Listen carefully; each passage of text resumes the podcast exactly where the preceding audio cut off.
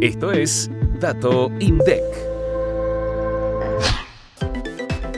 La actividad económica registró una caída del 4,4% interanual en junio de 2023 y de 0,2% respecto de mayo. 10 de los 15 sectores que conforman el EMAE crecieron con respecto a junio de 2022. La principal suba se registró en el sector hoteles y restaurantes con un 8,8%. En segundo lugar se ubicó explotación de minas y canteras que con el alza interanual de 7,9% tuvo la mayor incidencia positiva en el EMAE. Por otro lado, cinco sectores de actividad registraron caídas en la comparación interanual. La más pronunciada fue la de agricultura, ganadería, caza y silvicultura, que con la caída interanual del 40,4% aportó 3,7 puntos porcentuales negativos al EMAE de junio.